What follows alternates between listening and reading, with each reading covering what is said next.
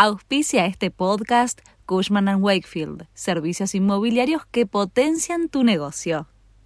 Este es el resumen de Noticias de la Nación.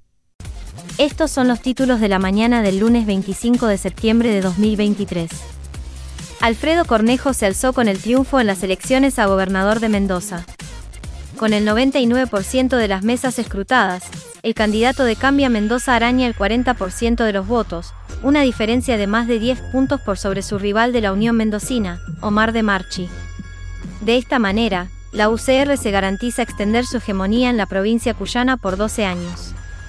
El Sindicato de Guionistas de Estados Unidos y los estudios de Hollywood llegaron hoy a un acuerdo provisional para poner fin a la huelga de 146 días, que debe ser ratificado por los miembros del sindicato.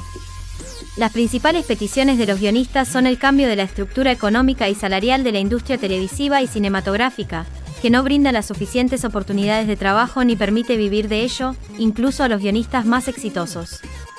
Este lunes murió Mateo Messina de Nero, el último padrino de la Cosa Nostra, la mafia siciliana, y el hombre más buscado de Italia durante 30 años. Tenía 61 años y estaba encerrado en un hospital con un coma irreversible.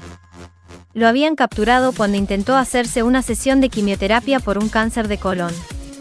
Las primeras muestras del asteroide Venus, recolectadas por la NASA en el espacio profundo, cayeron en una cápsula con paracaídas sobre el desierto de Utah el domingo para culminar un viaje de siete años de la nave espacial Osiris-Rex. La cápsula contiene 250 gramos del asteroide, y servirá para que científicos de todo el mundo tengan una mejor comprensión de cómo está constituido. Australia sufrió una derrota durísima ante Gales y está virtualmente eliminado en primera rueda del Mundial de Rugby. Perdió con un contundente 40 a 6 y quedó virtualmente afuera de los cuartos de final de un Mundial por primera vez en su historia.